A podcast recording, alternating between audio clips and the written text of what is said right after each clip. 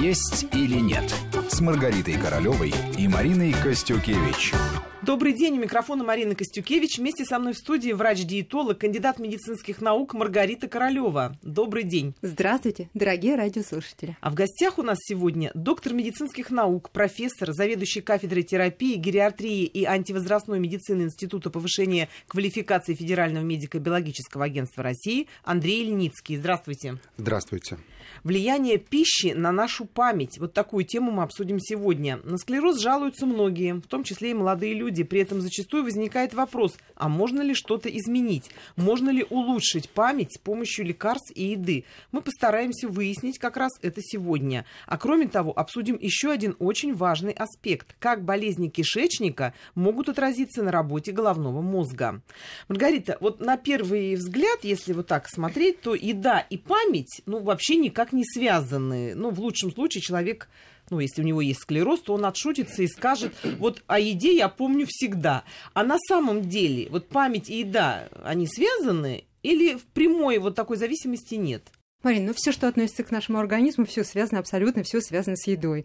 И э, то, как мы выглядим, и как мы мыслим, и какова память в том числе, и какова вообще скорость мозговой деятельности, все зависит от того, что мы едим, каким продуктам отдаем предпочтение, потому что ни одна клетка нашего организма, она не, э, живет больше, чем 120 дней. Постоянно идет обновление клеточных структур, и все эти структуры мы обновляем за счет тех компонентов, на которые, собственно, раскладываются все пищевые продукты продукты, поступающие в наш организм, они э, поступают и за счет пищеварительных ферментов, пищеварительных соков, разлагаются на, э, на маленькие молекулы, а, пептиды, а, аминокислоты, жирные кислоты.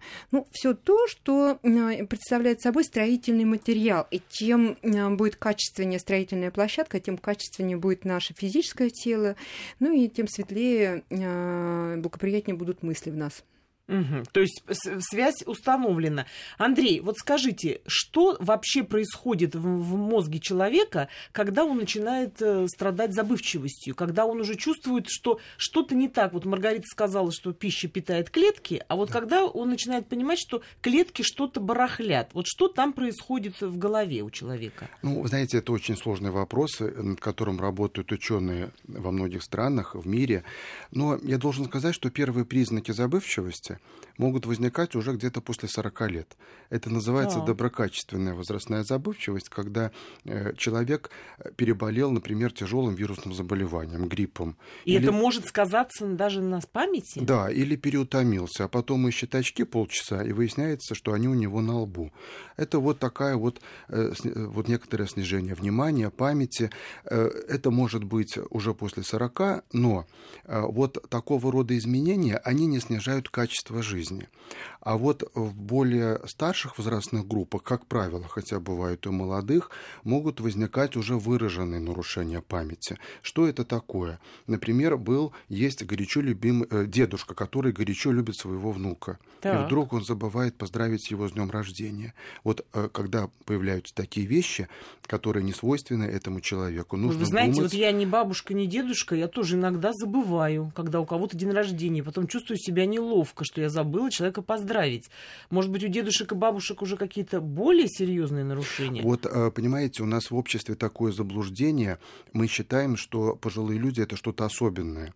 А на самом деле, э, вот интеллект пожилого человека, он не меняется. Вообще интеллект человека в течение жизни не меняется. То есть то, каким человек был в 20 лет, точно таким же он остается в 100 лет, если это норма, если нет патологии. А вот если появляется такая забывчивость, о которой я сказал, которая отражается на его жизни, на жизни близких людей.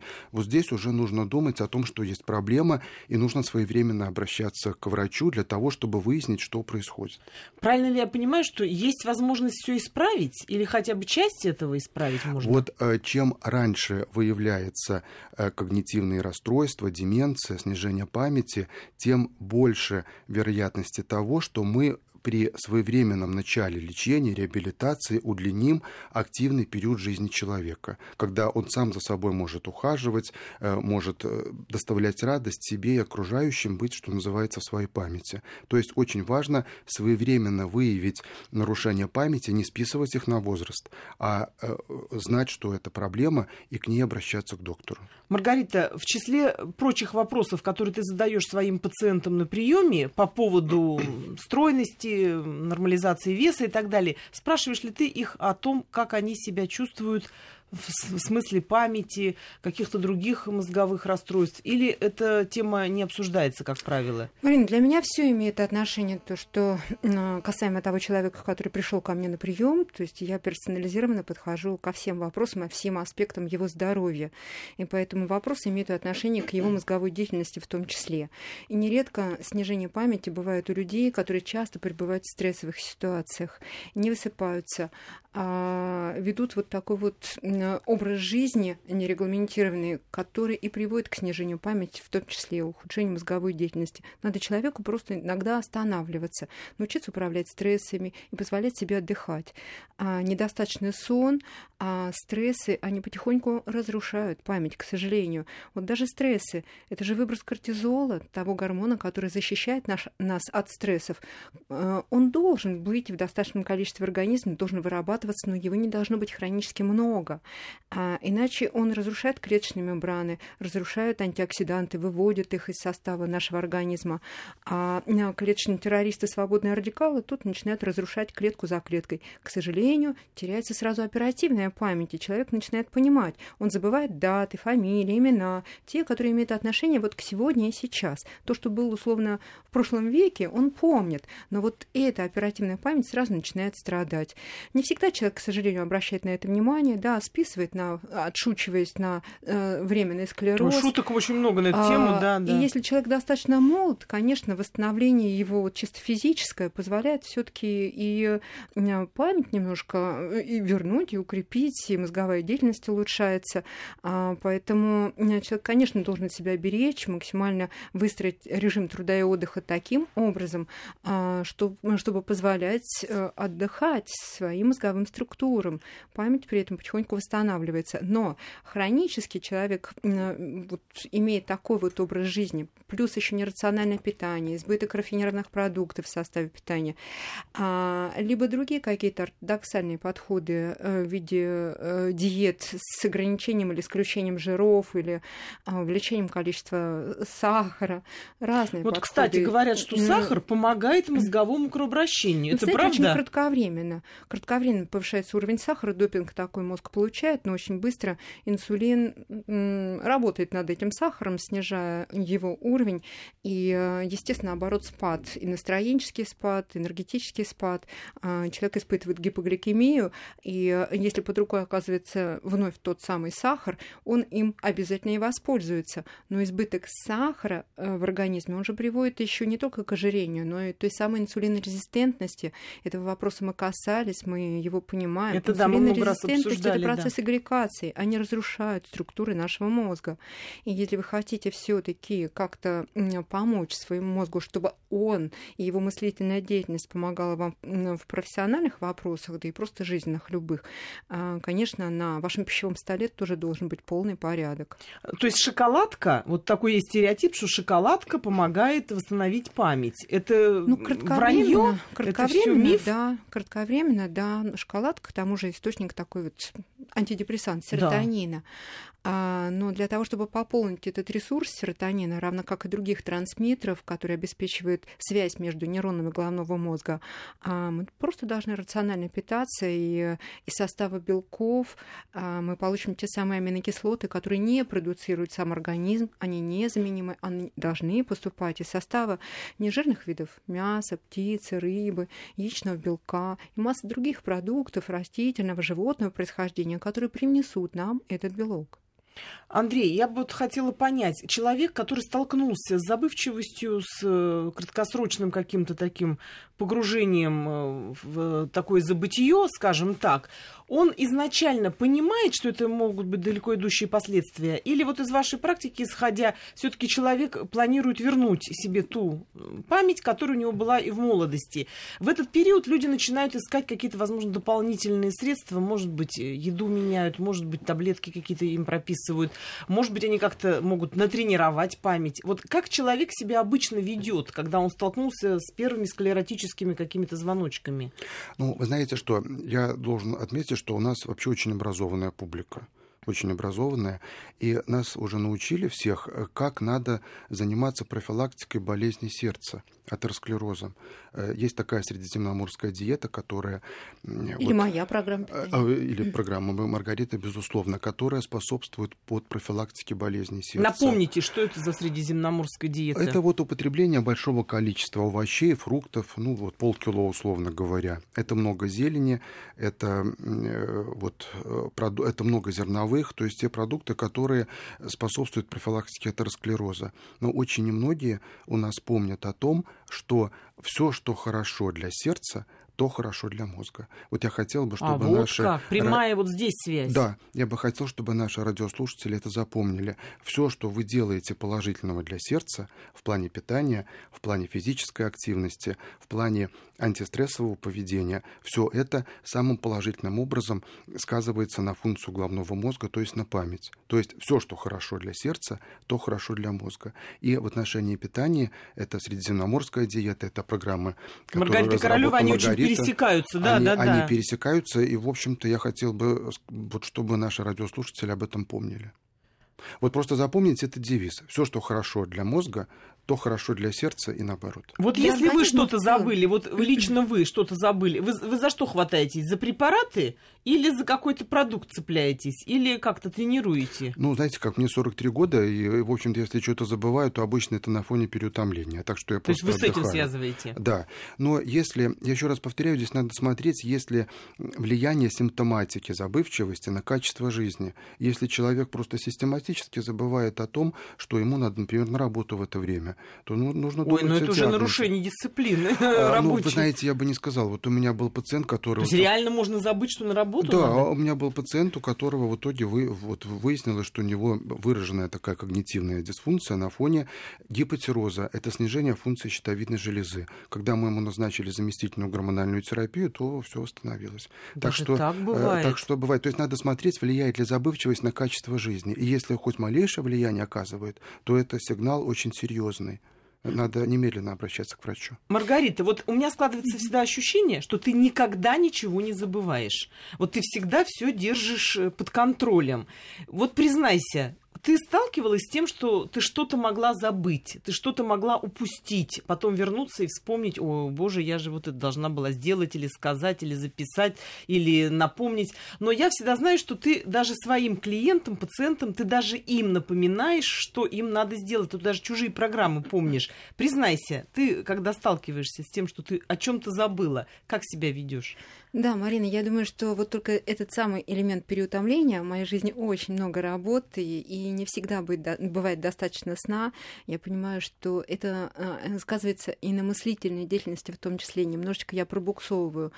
А, и понимая это, стараюсь максимально как-то свой режим труда и отдыха подстроить под потребности организма и помочь ему, моему самому, самому любимому персонажу, своему собственному организму. А к холодильнику не бежишь в поисках какого-то определенного продукта в этот Я момент? могу подойти, посмотреть, что там в нем, а в нем все весело, не, не могу сказать прозаично, у меня там овощи, фрукты, все у меня там есть, и полезных продуктов более чем достаточно, а, но я, открыв его, закрою, либо а, воспользуюсь, скажем, если это вечер, а, выпью чай, а, чайная ложка меда, мне бывает этого достаточно, или полстакана кефира. Вот этим могу ограничиться, мне этого бывает достаточно.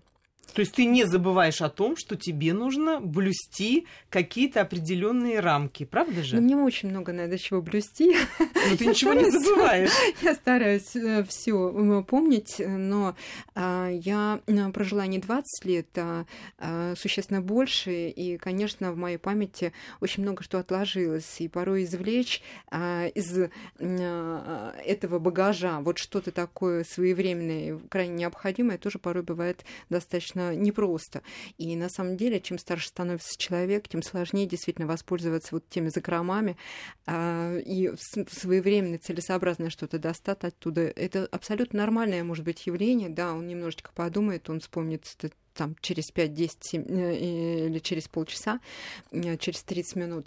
А, но если он систематически теряет какие-то фрагменты памяти, которые крайне необходимы в его деятельности, а, и имеет э, эти фрагменты отношения даже к быту, то есть той практике, которой ежедневно он пользовался, конечно, это проблема. Самое главное не таить в себе эту проблему, не оставаться один на один с ней, и обязательно обращаться к врачу для того, чтобы ну, ну, специалисты помогли все выстроить в жизни этого человека для того, чтобы вернуть память, э, чтобы он не потерял качество жизни и не стал обузкой для родных и близких. Я бы хотела тоже напомнить о таком моменте, когда ты напоминаешь э, своим звездным пациентам о том, что им надо чего-то не сделать. Я вот когда читаю интервью, скажем, Надежды Бабкина или Филиппа Киркорова, они признаются, что Маргарита Королева их подлавливает именно в тот момент, когда, скажем, они уже готовы расслабиться, расслабиться. Но тут вдруг неожиданно звонит э, вот, Маргарита Королева, а я в это время сижу в ресторане и заказываю какие-то кушания, не самые, может быть, полезные, рассказывают они. И вдруг звонит Маргарита Королева и напоминает, а ты не забыла или а ты не забыл или вы не забыли, что сегодня вам нужно вот то-то, то-то ограничить и так далее. Это связано с памятью, когда люди, э, находящиеся на твоей программе, заведомо отступают без твоего разрешения. Либо это не память, а такая уловка. А потом, ой, я ведь забыл, что я должен был до семи поесть. Вот ты тут Нет, как Марин, я просто на... хорошо общаюсь с людьми, хорошо их понимаю, знаю их слабые и сильные стороны, знаю, а, где, на каких факторах жизненных они оступались, э, что им помогало подняться. Союзничество, оно необходимо каждому человеку. Я понимаю, в какой момент кому, э, как и в каком объеме надо помочь или оказать содействие. Или я увидела кого-то на экране и понимаю, что, наверное, меня маловато для этого человека на сегодняшний момент. Надо, надо как-то напомнить о себе. Это позволяет людям мобилизоваться, дисциплинироваться. А, и это хорошая помощь для них. Вот просто напоминание о себе. Я готова помочь. То есть ты свою память предлагаешь им в угоду. Ну что, хороший ну такой и... способ, а главное, что деваться-то им некуда. Им так напомнили ловко, что он только потянулся за Кока-Колой там или чем-то. А тут Поэтому бас, я постоянно поддерживаю да. связь с Маргарита, своими с любимыми все, все хорошо. гостями, друзьями. А для них внешний вид имеет значение. Это визитная карточка, а, часть их профессии.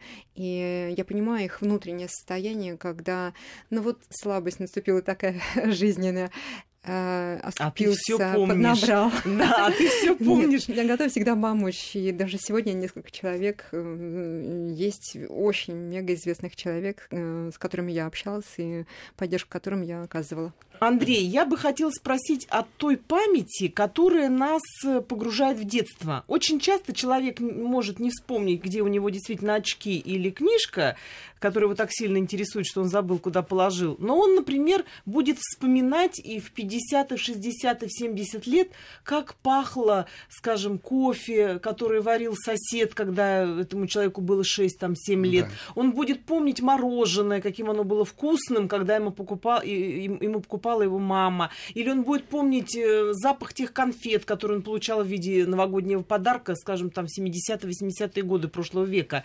Почему мы так цепляемся цепляемся памятью вот за те вкусные какие-то события, связанные со вкусовыми ощущениями, связанными с какими-то вообще эмоциями. Вот что здесь происходит с нашей памятью? А то, что произошло пять минут назад, человек может и не вспомнить. А вот то нас держит, и мы туда очень часто возвращаемся. Что здесь происходит? Э, вы знаете, что это очень интересный вопрос, такой философский, вопрос на все времена, потому что когда мы растем, когда мы находимся в юношеском возрасте, то э, мы воспринимаем мир в силу э, физиологических причин. У нас просто рецепторы работают лучше, как-то ярче. То есть ага. поэтому... То есть а, это больше лирика, чем физика? Ну, это, это просто физиология. И, а потом, когда мы стареем, то взрослеем, стареем, слово такое не очень хорошее у нас. Ну да, мудреем, зреем. Зреем, да. Наши рецепторы, интенсивность восприятия мира, и вкусовые, и зрительные рецепторы, и кожные рецепторы, они становятся, э, так сказать, загрубелыми, загрубелыми да. Повышается порог их чувствительности, Конечно. поэтому у нас впечатление, что мороженое не такое сладкое, и небо было голубее,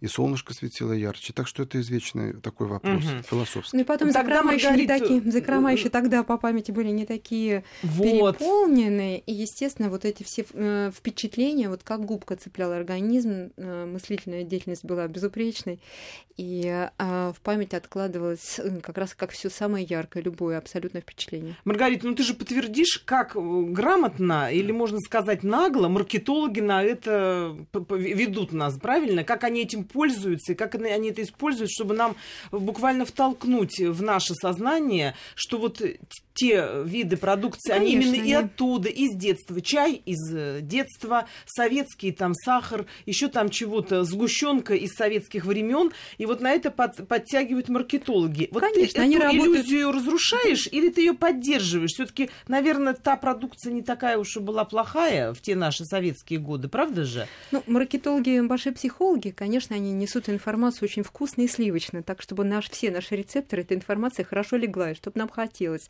А на самом деле целые лаборатории работают над тем, чтобы сделать действительно вкусными продукты, чтобы э, наши рецепторы были побалованы этими продуктами, чтобы нам хотелось их снова и снова. И поэтому мы едим с удовольствием жир с солью, жир с сахаром. Именно эти продукты разрушают жизнь человека, его физическое тело и его мыслительную деятельность. Но ведь нас никто не заставляет все это покупать. А, конечно, маркетологам главная задача продать, продать или помочь продать производителям. А купим мы или нет, все зависит от нас самих. Поэтому мы должны в достаточной степени быть образованы, мы должны снова и снова познавать мир, познавать то, что имеет к нам отношение и будет полезно для нас, либо наоборот во вред. Мы должны делать правильный выбор все зависит от То есть вспомнить-то мы можем, но не, не, не, это не значит, что нужно немедленно на все это попадаться, Нет, на эти удочки. Мы опытные, а у нас есть замечательные э, мудрость уже, знания. Знания. Конечно, и поэтому мы достаточно ими воспользоваться для того, чтобы помочь организму максимально э, быть работоспособным и при прекрасной ясной памяти.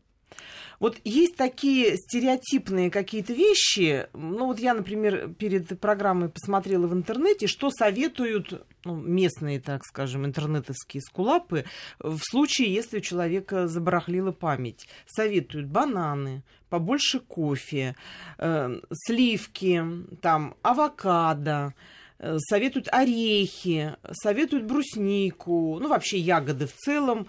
Вот это какие-то такие общие наставления, или это все-таки действительно имеет э, ну, какое-то действительно значение для работы головного мозга? Или это такие общие рекомендации для того, чтобы статья выглядела привлекательно, притягательно, чтобы на нее клюнули, чтобы на нее как-то среагировали пользователи, лайки поставили, прочли ее в конце концов, зашли на этот сайт? Или все-таки это под собой какую-то имеет э, ценную информацию, подоплеку и действительно полезны эти продукты. Вот мне бы хотелось об этом вот подробно поговорить, и я думаю, мы все это обсудим сразу после выпуска новостей. Выходим на новости. Есть или нет с Маргаритой Королевой и Мариной Костюкевич.